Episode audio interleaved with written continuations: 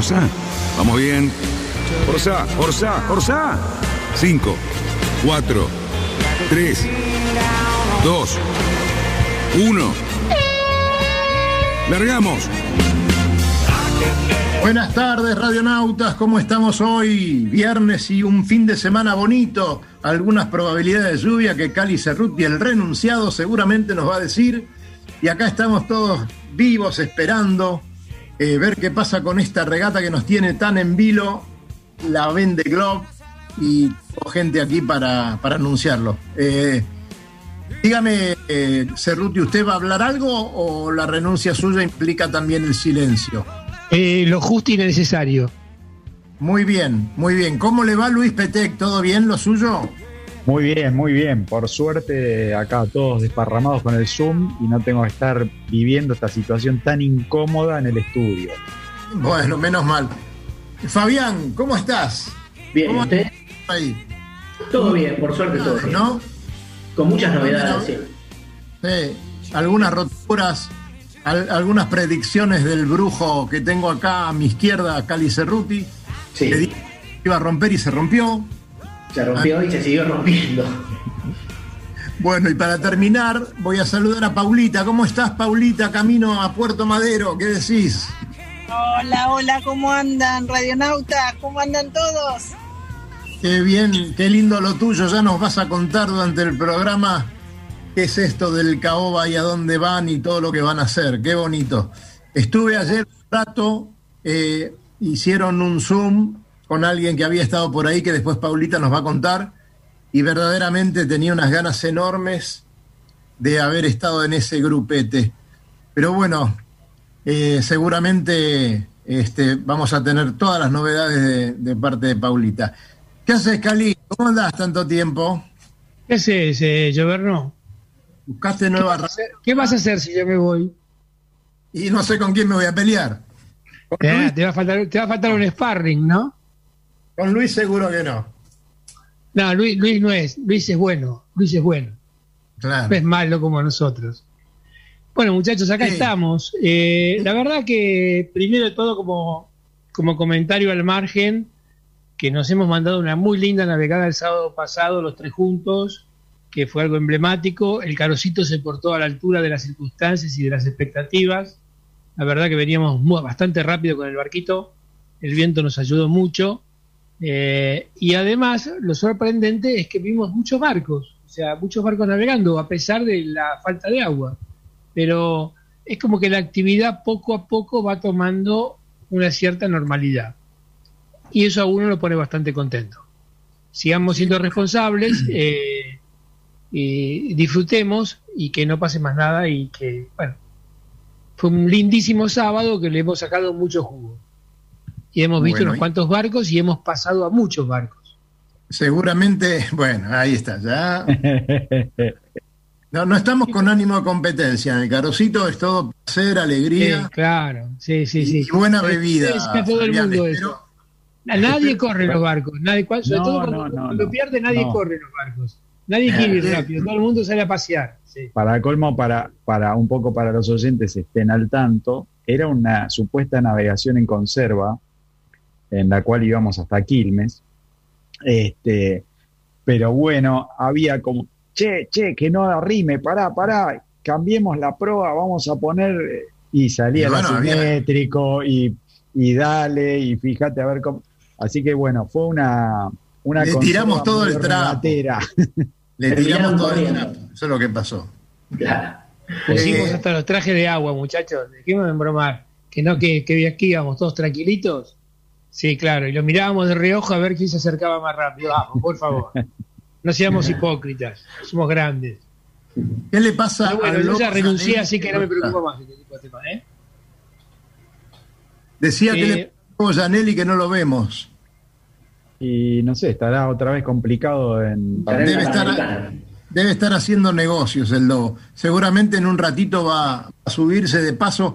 También le mandamos saludos a Daniel Zimmerman, que, que prometió que podía, podía unirse en un ratito. Eh, no que, Yamil, que no que- estoy viendo, perdóname Luis, Más tarde. est- estoy viendo que Paulita va a una velocidad considerable seguramente se alivianó el, el tránsito para llegar a Puerto Madero, así que la vamos a dejar manejar. Fabi, contanos un poquito eh, los perjudicados de esta semana en la Bandelón. ¿Qué pasó? Mira, lo que pasó, bueno, recién bien fresquito, es que el Hugo Boss rompió un timón y lo, lo sacó para poder seguir gobernando. Está gobernando con un solo timón y tiene al equipo de tierra trabajando para ver cómo repararlo. Después de que estuvo varios días tratando de arreglar toda la estructura de la proa. Que estaba bastante dañada. Estaba muy dañada la estructura de la Sí. proa. Eh, es, un, es un daño, a ver, eh, este tipo de barcos ya pasaba con los barcos, creo que lo comenté la semana pasada, que ya pasaba también con los barcos de la Volvo, sufren mucho las estructuras de proa. Eh, toda la velocidad que tienen esas proas voluminosas, eh, sufren mucho más la, estructura cuando van pasando olas que cuando las van, vamos a hablar mal y pronto, cuando las van saltando. Y esa rotura que tuvo el Hugo Boss es, es una rotura que indicaría, a ver, no soy un ingeniero estructuralista de la parte de fallas, pero indicaría una, una rotura por, por, alcanzar una ola, por mucha presión sobre la proa, mucha velocidad, eh, y, y se rompió en un lugar donde sería lo, es lo lógico que, que sufra más la estructura, ¿no? Ahora, ¿no, ¿no sería lógico pensar que eso no soporta toda la regata? El arreglo que pudo hacer él de adentro, ¿no? Y le metió, creo que todo lo que tenía, de Todo lo que tenía. hasta los cordones de las zapatillas. Claro. Y bueno, hay que esperar. Yo creo que, que, a ver, me parece a mí que lo más probable es que él va a ir testeando eh, cómo, va, cómo va sufriendo esa estructura, a ver si tiene algún tipo de deformación, sobre todo en los mares del sur, donde van a tener unos cuantos días a mucha velocidad y con mares bastante altos Claro. Yo creo que va a ir controlando mucho y va a ir regulando. La, la lástima es, bueno, ahora, ahora el tema del timón. Eh, no estoy bien al tanto si tiene un tercer timón, muchos de ellos llevan un timón de repuesto, eh, pero bueno, eh, no lo sé. No Eh, sé. Fabián, una pregunta que te hago. En los Volvo 60 eh, había un problema en la proa que en las charlas de, de bar, con algunos presuntamente más entendidos que uno, nos daba la sensación de que la proa era muy afinada, muy emboladizo y faltaba como sustentación del barco. Por eso inclusive había mucha trabuchada china que se les iba para Barlovento eh, y faltaba como flotabilidad y resistencia. ¿Ese defecto se sigue teniendo ahora o, primero, primero, ese defecto existía? ¿Era un problema de diseño o se subsanó o se sigue existiendo en estos, en estos IMOCA? Yo creo que los, eh, a ver, el tema de los Volvo fue una evolución muy grande en, las ediciones del Volvo 60, después de las clases libres y la otra fórmula de, no de handicap, bueno, en una época corrían con handicap, pero eh, cuando, cuando pusieron los Volvo 65, creo que eran, eh, los barcos fueron cambiando, fueron evolucionando mucho, se fueron haciendo mucho más potentes con el uso de las camping kill, con el uso de las orzas laterales que, a ver, generan un poquito de, de sustentación, un poquito, generan bastante sustentación, no comparadas con los foils de hoy día, pero generan sustentación. Y las pruebas se fueron, se fueron haciendo más voluminosas por una cuestión de necesitar apoyo del barco. Eh, y que no sea un submarino. Había, se notaba mucho, una- yo creo que una de las grandes diferencias que hizo Juan K eh, fue que sus barcos eran los más voluminosos de proa. Había, hay imágenes impresionantes cuando corrían el Urupama y los Puma, que, el, que no eran de Juan K, cuando el primer Puma era de Botín, y era, había una diferencia impresionante entre la forma de navegar de los barcos. Eh, pero no creo que sea, era, a una, una cuestión de la trabuchada china, es más una cuestión hidrodinámica, una pérdida de sustentación en los apéndices, eh, no, no, no está tan relacionada con la, con, con la proa fina, salvo que el barco se hubiese ido por ojo, entonces cuando te vas por ojo, el barco sale, la potencia esa hay que liberarla para algún lado y muchas veces es una trabuchada china. Eh, y después ellos las, roturas. Tuvieron inclusive varios episodios de trabuchadas chinas, hubo en la Volvo, Sí. la, Vol- la Volvo 60, mucho.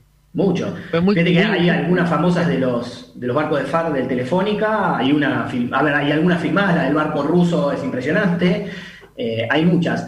Eh, pero, y después estaba en la parte estructural, que no sé si se acuerdan, en esas primeras Volvo, en la segunda hubo barcos que se han quebrado ¿no? que han tenido que reparar, que pudieron terminar la regata, pero se han quebrado por, por lo que hablábamos antes. Los barcos sufren, este tipo de navegación que realizan estos barcos sufren mucho más con la ola de popa y con el viento franco que con en.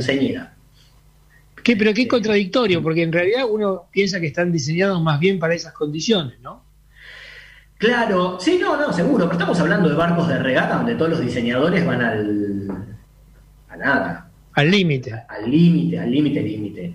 Entonces, eh, el, barco, a ver, lo, fueron exprimir, es más, ellos comentan, los tripulantes, cuando levantan un poco la pata del acelerador para cuidar el barco, seguramente. Eh, se comentó muchísimo eso, que de repente hay, momentos donde ellos levantan un poco la pata porque el, barco va muy rápido y puede pasar alguna rotura, alguna trabuchada china o algo, algo que los deje fuera de regata. ¿Qué ha pasado? O sea, se, se ha visto, se ha visto muy seguido. Bien, pero seguramente eh, están pasando prácticamente por nuestro paralelo, ¿no? Ya algunos ya lo han superado y, y bueno, y ya invocaron nomás para ir al sur de África, así que ¿vos crees que va a haber alguno de estos competidores que esté eligiendo dónde va a dejar el barquito antes de dejar los huesos? No, espero que no. espero que no. A ver, ya se mandaron dos para el sur, salvo, bueno, Lecam, que va a una ruta con más, más en diagonal. Sí. Eh, pero bueno, la pibia, es más, la pibia ya trabuchó, no está totalmente cerca de la zona de exclusión, pero es el que está más pegado a la zona de exclusión y ya trabuchó un poquito para adentro y, calculo que no dentro de mucho tiempo va, a volver a trabuchar para el sur para mantenerse en ese callejón que es más corto y viento. Claro. Claro. El, pronóstico del tiempo es una sucesión de, bajas una tras otra. ¿eh? Claro. Que era lo que hablábamos alguna vez, creo que en privado lo hablamos, que, que muchas veces esta parte, si vos perdés el tren de las bajas, es como que después es muy difícil remontarla, porque no podés alcanzar a la baja de más adelante. Es como que, es como que vas sobre una vía y te van empujando, y te van empujando y te van empujando. Y, y muchas veces pasa que los barcos que van en, como pasó la, versión anterior, que iban eh, el Hugo Boss eh, junto con, eh, ¿cómo era que se llamaba? Con el, ah, ahora se me perdió, se me fue el nombre. ¿El Masif? No, no, no, el anterior, el que ganó, con el barco que ganó, que ¿El Banco Popular? con el Banco Popular, que iban los dos prendidos en la misma y después tenían toda la flota que iba mucho más atrás. Este, ahora, el, el Apivia se sacó una diferencia eh, todavía le quedan unas cuantas millas para llegar al, todos los trenes esos de baja, hay, hay un tramito, pero después atrás vienen todos los barcos muy apretados, ¿no? Dentro de lo que es una regata del tamaño de una regata a nivel mundial, vienen muy apretados. Sí, la, verdad que es, cada vez que uno refresca la página y ve el racetrack, la verdad que uno se siente como navegando con ellos, porque ves los datos, que, los datos, la ola a la que se están enfrentando, por ejemplo, 3 metros de ola y un tipo viene a 18 nudos. Eh, es increíble, porque además son barcos que generan tanto aparente que el viento, el viento calculo yo que más atrás del través no lo tienen jamás.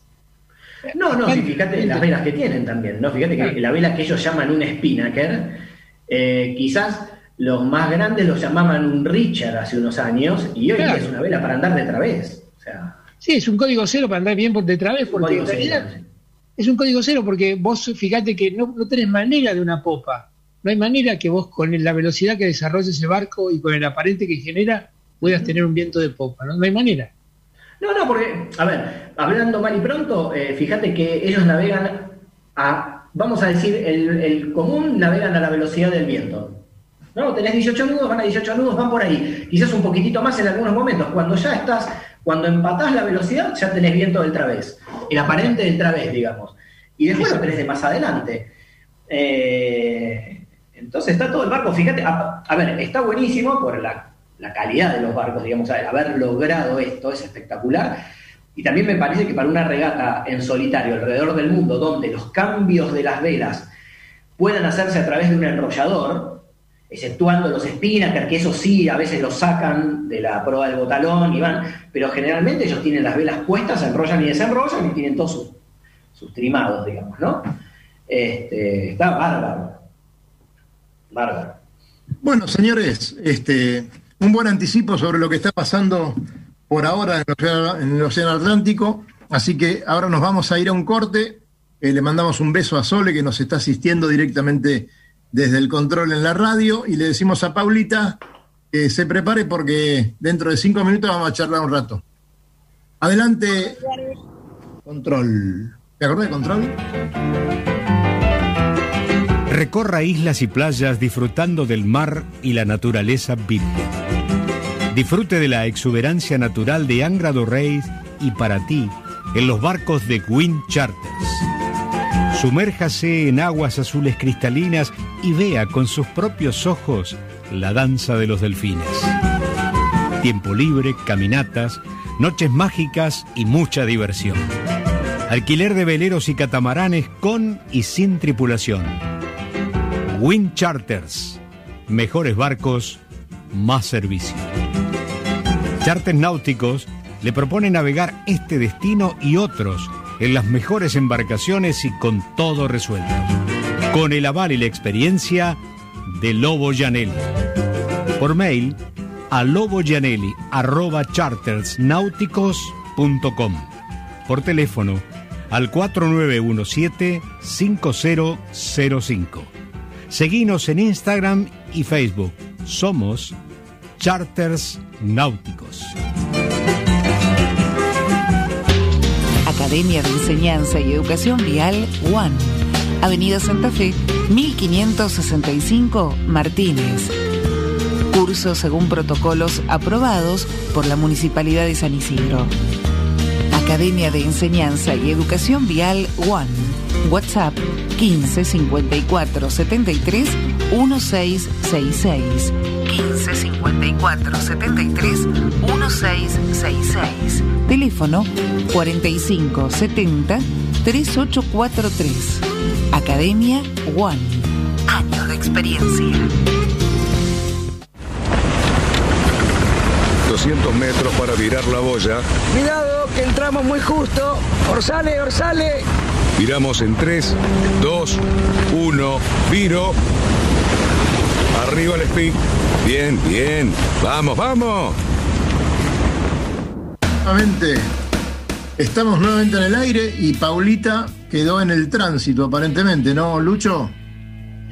No, ahí se está conectando, ¿eh? ya la volvemos a tener en breves. Bueno. Entonces, eh, hola Paulita, ahí estamos. ¿Ya estamos en el aire, señor operador? Eh, me encantaría decirte que sí, pero... Bueno, cualquier cosa la gente nos escucha hablar como hablamos siempre en los cortes. Sí, tal cual, es todo igual. ¿eh? Obviemos las malas palabras. Eh, bueno, Paulita, contanos ahí en tu último tramo para llegar a Puerto Madero, eh, ¿dónde vas a subirte al, al Caoba y qué es lo que vas a hacer, qué es lo que envidia a todo el mundo? Contanos. Bueno, eh, yo me subo en Mar del Plata eh, el día 2 de diciembre eh, y voy a hacer el trayecto eh, de la travesía que es eh, Buenos Aires-Ushuaia. Vamos a hacer tres escalas. Una va a ser en Puerto Madryn, donde va a subir una tripulante que es bióloga marina, que nos va a acompañar hasta Ushuaia. Y seguramente en Camarones y en Río Deseado vamos a hacer también eh, una, una, un par de días, capaz dos días, ¿no? Para abastecernos de, de alimento fresco. Bien. Eh, ¿Qué barco es? Y después de Ushuaia, ¿qué es lo que hacen? En principio, contanos algo del barco. Bueno, el barco es un, eh, un yate de acero naval construido en Mar del Plata, con planos de un diseño francés. Eh, un barco muy sólido, muy fuerte eh, especial para esta travesía, la verdad. Eh, si hay que elegir, es el, es el Caoba. Muy cómodo también. Y el tramo que nosotros vamos a hacer, vamos a hacer tres, seis tripulantes, así que las guardias van a ser relajadas, no estamos ni en regata ni en ninguna cosa acelerada, así que vamos todos a disfrutar eh, de la navegación, que es lo que más nos gusta. y, de las vistas en todos los recorridos, ¿no? Claro. Bueno, llegado a Ushuaia, el Caoba eh, tiene previsto hacer algunos lugares maravillosos que estuve escuchando, sí, sí. inolvidables. Sí, sí, vamos a hacer diferentes derroteros, todo obviamente va a ser en base a la meteo, a la meteo si, lo permite, por supuesto, ¿no? Eh, para ir a Cabo de Hornos tenemos que buscar la ventana como para poder ir. Eh, ahí hay muchas corrientes y, a veces vientos eh, fuertes, entonces tenemos que programarlo con tiempo. Si la meteo da, vamos a Cabo de Hornos. lo mismo pasa con la isla de los estados. y, y bueno, también en la pingüinera, hay un montón de lugares preciosos eh, para recorrer y en cada, cada día eh, vamos a tratar de marcar derroteros diferentes para que toda la tripulación que va cambiando, eh, cada 10 días, por ejemplo, en el, en el, caso de la gente que va por tierra hasta Ushuaia, lo que tiene es que va todo el tiempo rotando esa gente, esos tripulantes. Por ejemplo, los que bajan el 8 de enero en Ushuaia, eh, ellos bajan y suben otros, eh, otros tripulantes nuevos que se quedan hasta el 18 y el 18 vuelve a renovarse y así, ¿no? Y seguramente los derroteros van a ser todos similares, porque la idea es que todos los que vayan disfruten la misma zona que fue el grupo anterior. Así que seguramente Caoba va a estar eh, varias veces en los mismos eh, en los mismos lugares, ¿no? ¿Y el regreso, Paula, la vuelta, ¿de dónde, de dónde arrancan? ¿De Ushuaia de vuelta? Sí, el regreso va a ser de Ushuaia eh, directo a Buenos Aires. No sé si van a hacer escalas, pero eh, tal vez hacen una escala en Mar del Plata. Mar del Plata es el lugar donde se construyó el Caoba. Así que esa ciudad es como muy importante para el barco, para el capitán. Eh, y para toda esta travesía también, porque de eso se trata, es, quien nos lleva al caoba, ¿no? Así que eh, seguramente a la vuelta también va a suceder lo mismo. Bueno, Paulita, te vamos a dejar, pero con la promesa de que nos vas a estar contando cómo va todo, nos vas a mandar imágenes. Sí. Mana, te quiero dar las calcos para que, las calcos de radionautas para que Ah, tenés razón, sí, tenés razón. Así que nos vamos a encontrar en algún momento en la semana. Sí, sí, por supuesto. Y bueno, y esperamos todas las novedades y todos los viernes vamos a estar contando cómo sigue todo, qué es lo que está pasando.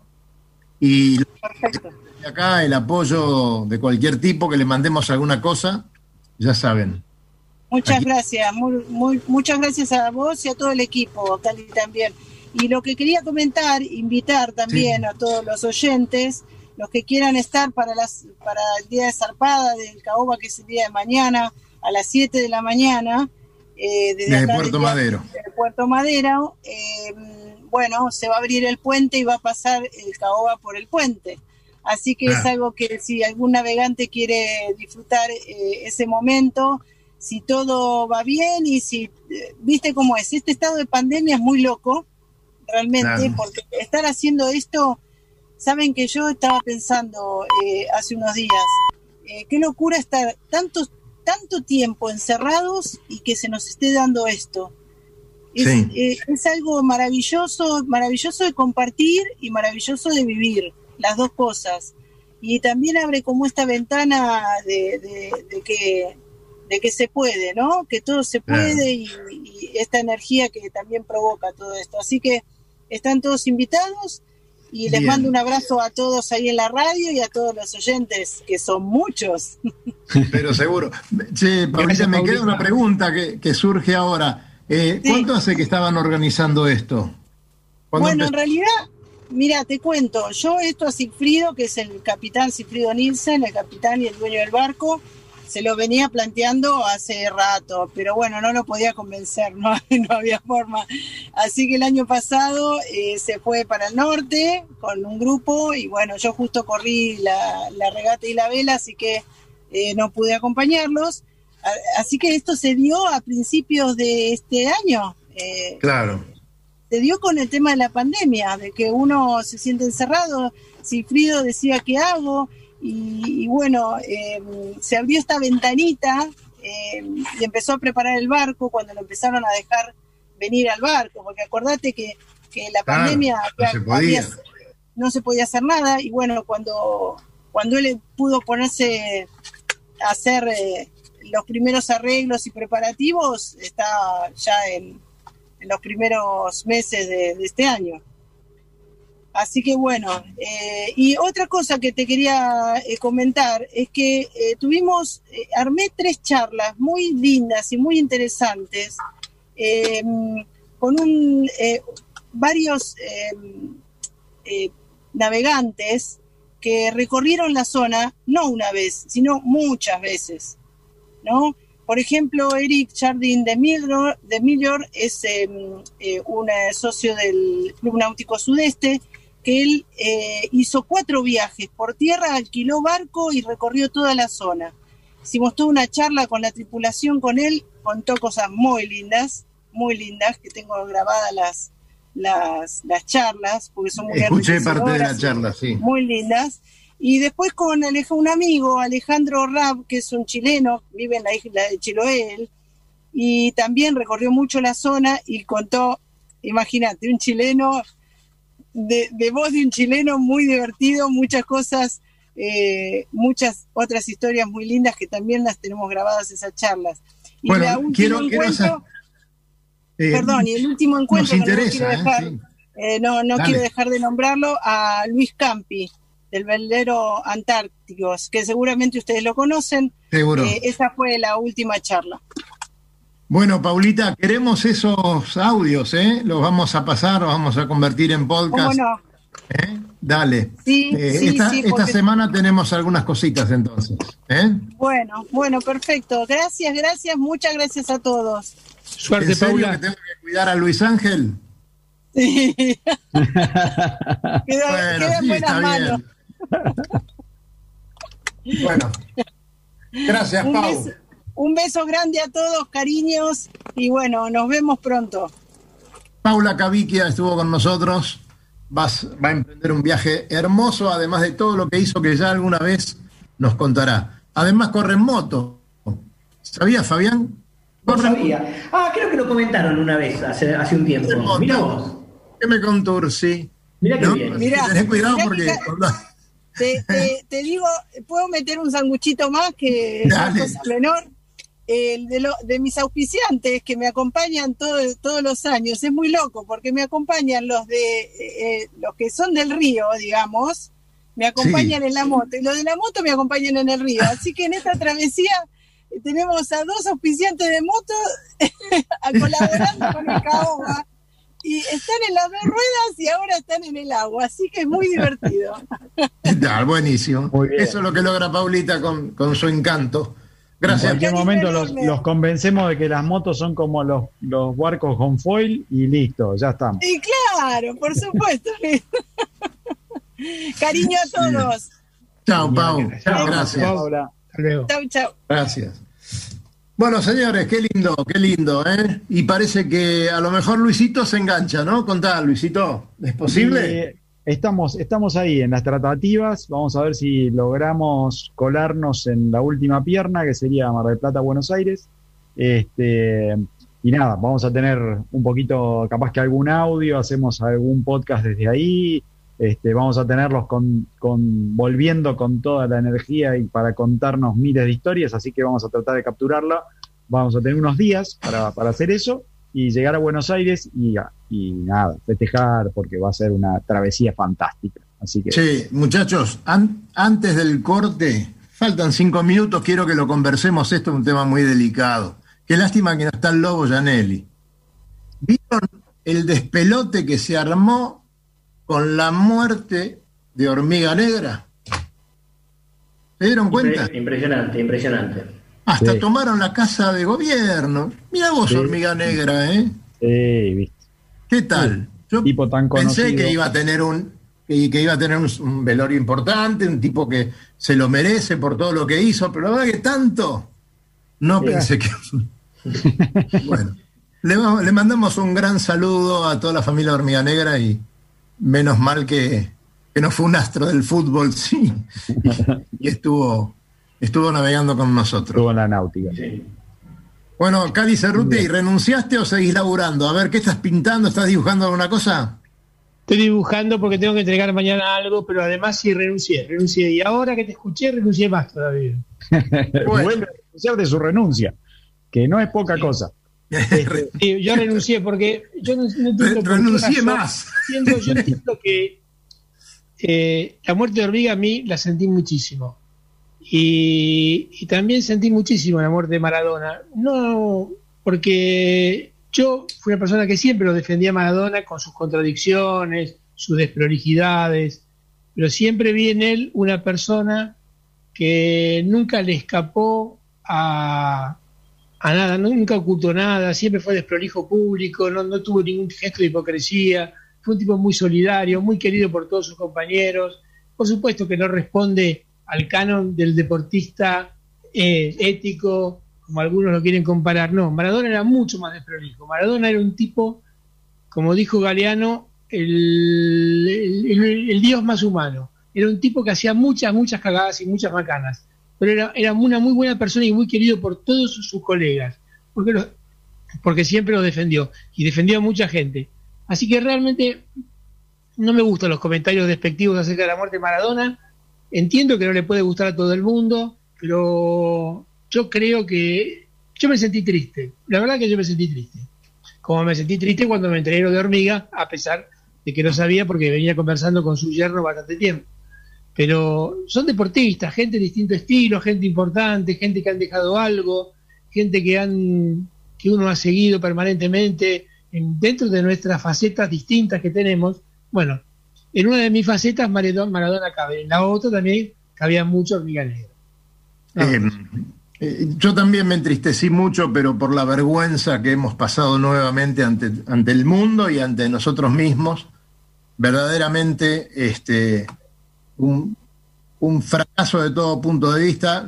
Tal vez Maradona, para la gran mayoría de la gente, no merecía haberse ido de esta manera. Eh, verdaderamente un bochorno de marca mayor. Pero bueno, esto es lo que somos, evidentemente. Después una persona... somos esos. Yo creo que somos un, un excelente, somos un excelente país, un excelente pueblo con excelente gente que sufre un montón de cosas. No estamos al tanto de todas las miserias que vemos en otros países. ¿Qué sé yo? Si vos, por ejemplo, analizás lo que pasó en Detroit con un policía americano amasijando a un tipo porque le ponían la rodilla en la garganta públicamente y salió todo publicado, la verdad que me parece más, más vergonzoso. O sea, me parece que todo el mundo tiene cosas que ocultar y cosas muy feas que hacen y bueno, cada uno hace las que podemos, las hacemos como nos salen y tener, subirnos a un comentario autodestructivo que no conduce a nada, no me parece el camino. Realmente no. Bien. Pero bueno, Eh, es la- un tema de la semana, así que este, la hemos eh, rozado al menos aquí. Y ahora, si eh, nuestra operadora está de acuerdo, nos vamos al segundo corte y último y volvemos con la Vende Globe. Adelante.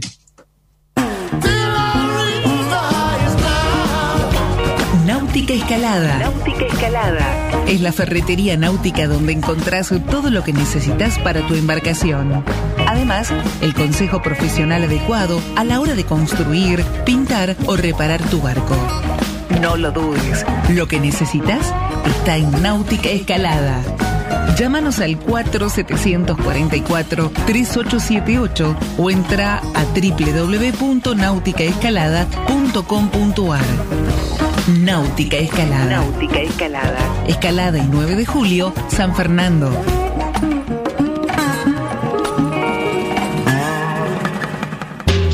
Academia de Enseñanza y Educación Vial One. Avenida Santa Fe, 1565 Martínez. Cursos según protocolos aprobados por la Municipalidad de San Isidro. Academia de Enseñanza y Educación Vial One. WhatsApp 15 54 73 1666. 15 54 73 1666. Teléfono 45 70 3843. Academia One. Años de experiencia. Tenemos que trasluchar. En 100 metros. Ojo. 22 nudos de viento, vamos, vamos. Trasluchamos en 3, 2, 1, ya.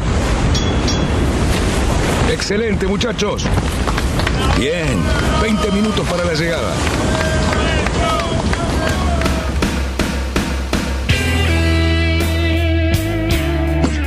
Muy bien, señores, estamos nuevamente aquí, este, llevándonos de la mano con el Zoom, con Sole directamente desde la radio y nosotros aquí, eh, incómodo, al menos mi caso, yo estaba tan cómodo ahí en la radio, pero bueno, este, son las cosas que tenemos que afrontar en esta época. Eh, estamos hablando de vacaciones, ya tenemos 32 tipos que están de vacaciones eh, tomando sol, ¿no, Fabián? Esos están de vacaciones laburando como locos. A mí me parece, no sé si deben estar muy de vacaciones, creo que el único que está de vacaciones es Díaz Costa, pero no por el hecho de las vacaciones, sino porque se tomó vacaciones para poder correr la regata. Este, el Claro. resto, yo creo que están en lo- lo- lo- los otros están en la oficina como cualquier día. A Este, laburar con todo. Y entonces, algunos están trabajando más duro que otros, ¿no? La verdad que hay algunos que Algunos están- cambiaron de profesión, me parece, ¿no? Sí, de sí, sí. skipper de Esta barco. semana principalmente. Sí, de, de skipper a, a alguien de la UOM, digamos, ¿no? De la, Sí, no, de la UOCRA, perdón, de la UOCRA. Sí, están, están metiendo construcción como loco. Algunos en seco, otros en mojado. Sí. Este, Sí. Pero bueno, cualquier cosa necesita un arquitecto, no cuenten con Cali porque está muy ocupado en el verano. Yo les digo que ninguno de El nosotros destino- aguantaríamos un día más. ¿Cómo, cómo, Cerruti? Que con nosotros, ninguno de nosotros, desde ya por la edad, ¿no? Pero eh, aguantaríamos un solo día con un barco, a- arriba de ese barco en un solitario. No sé si llegamos a las 24 horas. vos decís solo el tema de la edad, pero Lecam, digamos, está con 61 y la verdad que el tipo está tercero y va y va, no, no le hace asco. Y después Es que yo- tenemos yo- a, yo lo critico, yo lo critico con 52, o sea que Yo lo, yo lo que te digo que el problema es que uno cómo se siente. Yo creo que están viviendo una experiencia tremendamente estresante y exigente que no aflojan y que exige una fortaleza intelectual muy, muy grande. O sea, no es Sí, nada sí. más que llevar el barquito. Yo creo que están permanentemente, duermen poco, comen mal, están pendientes de un montón de cosas, afrontan un montón de circunstancias, tienen presión de sponsor. Hay un montón de cosas que me parece que vistas de afuera no pueden ser valoradas en la verdadera magnitud de lo que significa ese desafío. Así ¿Sabés que yo la verdad, el otro día me preguntaba justamente en esa línea. Este, yo decía, eh, comparado con otras ediciones, ¿no? Estos tipos tienen que estar mandando videos, comentando qué es lo que están haciendo. O sea, más allá de que tienen la suerte de tener, como le pasó a Alex Thompson o a, o a alguno de los otros que tuvieron daños, que le mandan una foto, le filman un poquito, le muestran cosas y después tienen como 15 ñatos que están atrás diciéndole, no, no, remacha ahí, pone pegamento del otro lado. O sea, una Sí. ayuda terrible, ¿no? Es muy bueno. Pero por otro lado, los tipos, como decís vos, los sponsors, la audiencia, eh, convengamos la Venden Globe, eh, no, no por ahí acá, que nosotros la, la cubrimos, pero, pero no, no hay tantos medios en Argentina o en, o en Sudamérica cubriéndola. Este, en Europa mueve eh, multitudes, ¿no? Es, es una, una cosa muy, muy importante para ellos. Este, tipo, están mandando filmaciones casi todos los días, fotos de a bordo, El eh, material es impresionante. texto, o sea, es Ujú. otra parte del laburo. En las otras ediciones que no tenían la facilidad de comunicación, los tipos se subían, decían hasta luego, les hablo de Olón y nos vemos dentro de dos meses y ya está. Claro. Ya. Fabián, ¿cuánto cuesta un, un barco de esos puesto en el agua?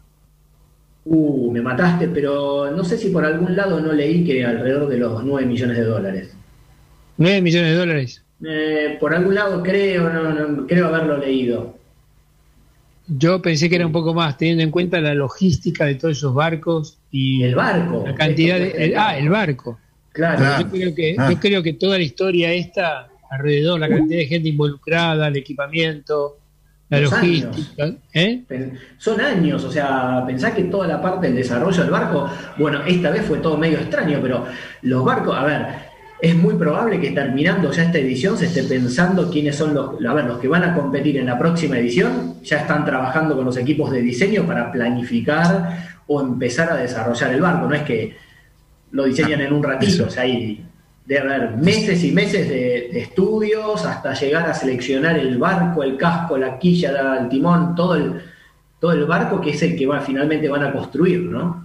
Sí, que, creo que además, a pesar de que Europa venía hace unos meses en una especie de crisis, eh, ah, hubo mucho sponsoreo y muy grande eh, de empresas, ONG, que han puesto mucho dinero para estos barcos. Lo que hace pensar que la próxima edición me parece que esto va a seguir aumentando, porque el atractivo, el atractivo del desafío cada vez es más grande. Así que eso tiene su contracara en la exigencia. Por eso mismo estos señores, además de toda la presión, tienen todo que aguantarse esa, esa eh, la, contracara de todo esto. y aparte pensar que hay varios que, que ya corrieron varias. A ver, yo creo que Alex Thompson debe ser el que está más desesperado por finalmente ganar alguna. Eh, le pasaron todas. Eh, y después también, los dos primeros también corrieron varias. El, la pibia, no, la pibia no, el, el linked out, la, la, regata pasada, cerca de donde en unos días van a pasar, se le partió el barco a la mitad. Entonces, yo. No, no, es impresionante, pero sí, lo de los sponsors es impresionante, las presiones que tienen, es, a ver, es una náutica 100% profesional al más alto nivel, esto es... Es así. Yo, creo que esto es solamente igualado o superado por la Copa América. Que hablando de todo eso, yo estuve viendo unos cuantos videos, sobre todo en Sailing Anarchy, y creo que estamos en presencia de otra, otro gran campeonato de lanchas a vela, porque van a ser lanchas a vela. Es otro, es otro deporte para mí. Para mí es otro. A ver, es, como que dentro del mismo teórico deporte se fueron, se fueron, eh, se fue abriendo. un extremo tremendo. Sí, pero a ver, el, el, el Volvo, perdón, el, los IMOCA, digamos, como que se hicieron dentro de lo que siempre fue un IMOCA, porque no deja de tener la forma de un IMOCA ni deja de navegar como un IMOCA, la tecnología fue avanzando y permitió esto, digamos. Y seguramente en la regata que viene, esta que es la primera regata con fuerza, en la segunda regata con fuerza, los barcos seguramente, creo yo, no se van a romper menos, van a andar más rápido, van a ser más seguros, lo que sea la Copa América para mí se fue a. Voy a decir una cosa de viejo, no soy tan viejo, pero la verdad extraño mucho las primeras regatas de Copa América con los clases Copa América y no te digo cómo extraño la Copa América del 87, con las albóndigas de los 12 metros. Yo extraño los 12 metros, yo extraño los 12 metros muchísimo. Cuando todos corrían en ataúdes y en barcos malísimos, horribles, pero eran todos muy parejos y en donde tenías monstruos, verdaderos monstruos. Este, pero veías esa olla llena de espinas, que esa arriada maravillosa. No sé, ayer se murió el ídolo del fútbol mundial y mi ídolo es Dennis Conner, suponete, y desde chiquito es Dennis Conner. Coincido contigo. Eh, no sé. O Paul Cayar, o Paul Cayar. Paul Cayar, eh, ¿cuánta gente hay de esos monstruos? Y pero hoy día, un barco con un timonel y cuatro jugadores de rugby, cuatro ciclistas, o nada, es una cuestión de. Parece un, videojuego. a ver si, pasó. a, ver si recuerdan, a ver si recuerdan una cosita. Hoy se debería haber largado la regata Buquebus a Punta del Este. Último ah, viernes. ¿Eh?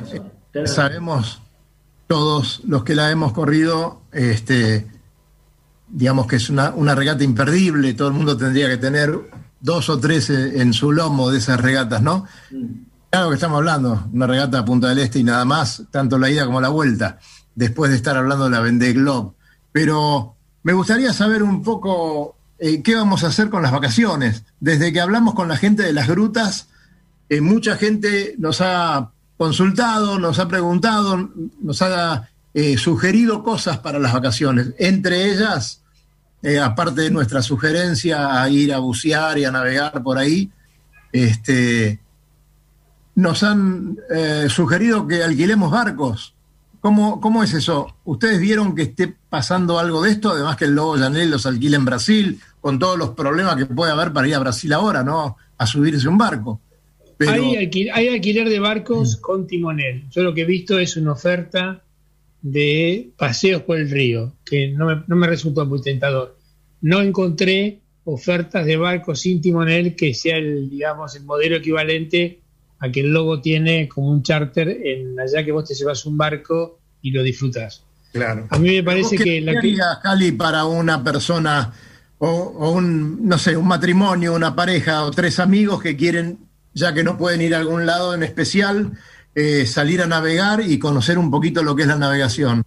¿Qué yo creo, yo creo que el- este año en la que se va a llevar las palmas por un montón de razones y por la geografía, si estamos hablando de Buenos Aires, va a ser el Delta.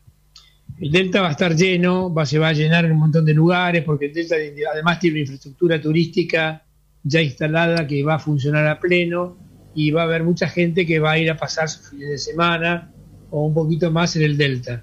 Con lo cual, sería bueno aprovechar y recordarle probablemente a la gente que no es muy avesada que el delta tiene sus secretitos, sus secretitos en las profundidades, sus secretos en los árboles caídos, sus secretos cuando fondean, que generalmente se enganchan los fondeos, sus secretos de cómo amarran, las mareas.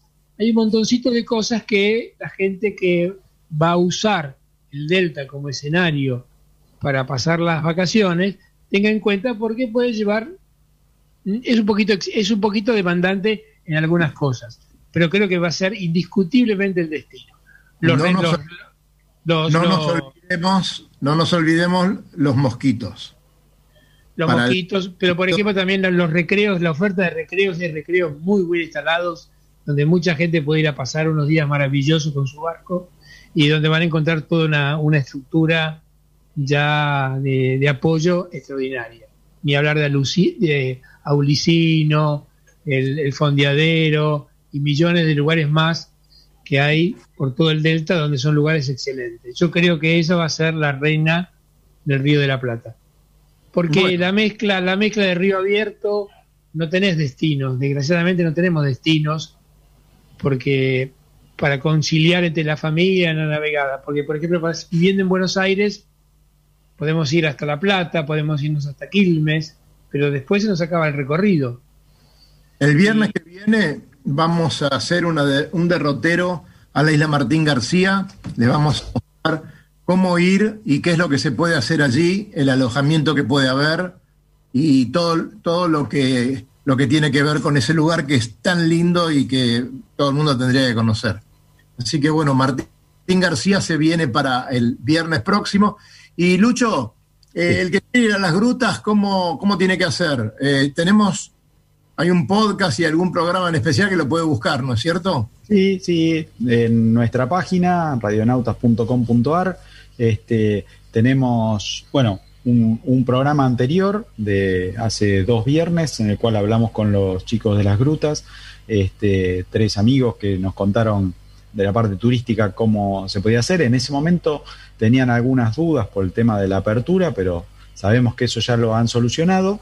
Este, y después nosotros hicimos un programa especial con, con ellos, eh, donde nos contaban ya un poquito más en detalle cuáles eran las características de, la, oferta que había las grutas para vacacionar. Así que también lo buscan eh, ahí, es, eran unos 30 minutos más o menos de audio en el cual se le cuentan un montón de detalles, eh, como saliendo desde Buenos Aires para allá, pero bueno, esto está orientado a cualquier eh, eh, argentino, no, no solo para los de Buenos Aires.